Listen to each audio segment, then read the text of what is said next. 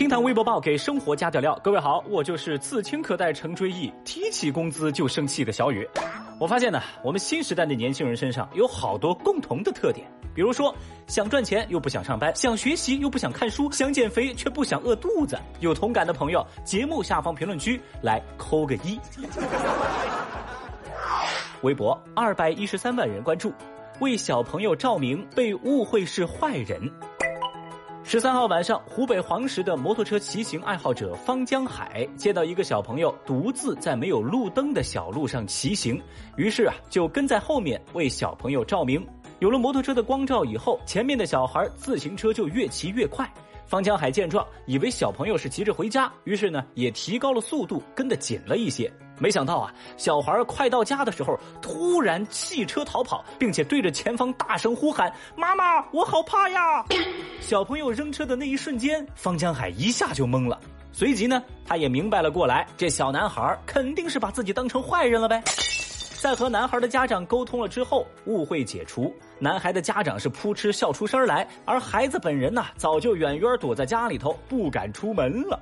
这一幕啊，把微博网友们看的是哭笑不得。大家都觉得说，大人小孩的行为分开来看没什么毛病，但合到一块儿啊，就莫名好笑。Oh no！虽说吧，这事儿整的男孩好害怕，车主好尴尬，但是我们当然要给善良的车主点赞。但也不得不说啊，小朋友的防范意识那还是很好的，值得鼓励。微博二百四十七万人关注，打工是不可能打工的当事人当老板。最近，广西南宁一组照片在网络上热传。网曝曾因多次盗窃电动车意外走红的周丽淇，就是网友们戏称为“切格瓦周”“切格瓦拉”的那位啊。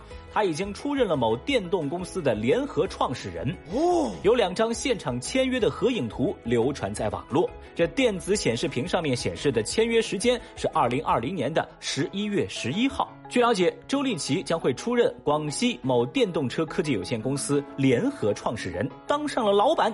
这事儿啊，瞬间引发微博网友的广泛热议。不少网友表示：“嗨，什么企业啊？没羞没臊是吗？根本是炒作嘛！”哼。那面对公众的质疑，涉事公司回应说：“他们是跟周丽淇共同创业，不是营销炒作。”当然，我们可以预料的就是这样的说法，自然没有人买账喽。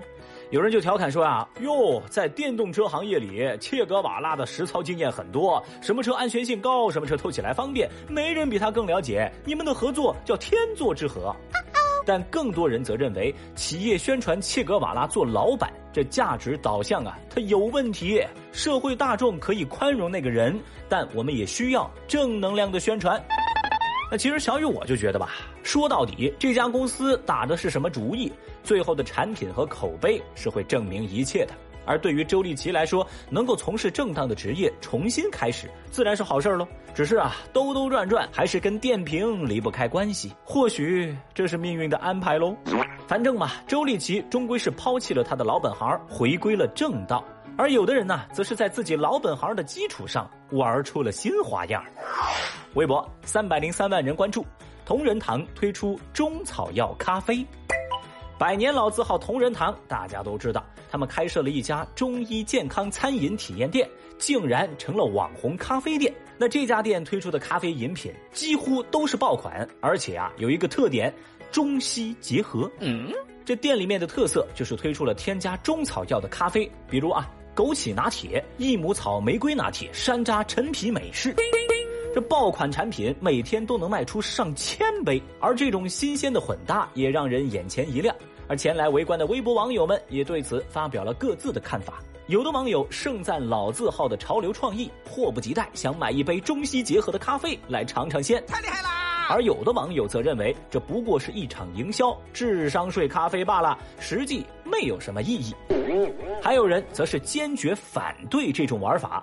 他们的观点就是，改变不是乱变，中药怎么能走上咖啡的路子呀？我不能想象。其实呢，这些年啊，老牌厂商或者说传统厂商做跨界也不是什么新鲜事儿了。从品牌的联名到定制，收获的评价自然也是褒贬不一。那作为一个纯吃货，小雨我就很好奇，这个同仁堂开的店里头，它到底卖的是中药味的咖啡呢，还是咖啡味的中药呢？别的我不懂啊，只要是真的养生健康，那就行。毕竟中医药的发展也需要跟时代结合嘛？大胆创新，我觉得没什么不好。我还想问个问题啊，咱这个中医药奶茶什么时候上线呢？微博七百零三万人关注，丁真该不该离开草原发展？这几天，四川甘孜州的康巴汉子丁真一段迎着阳光走路的视频在网络上传播，引起关注。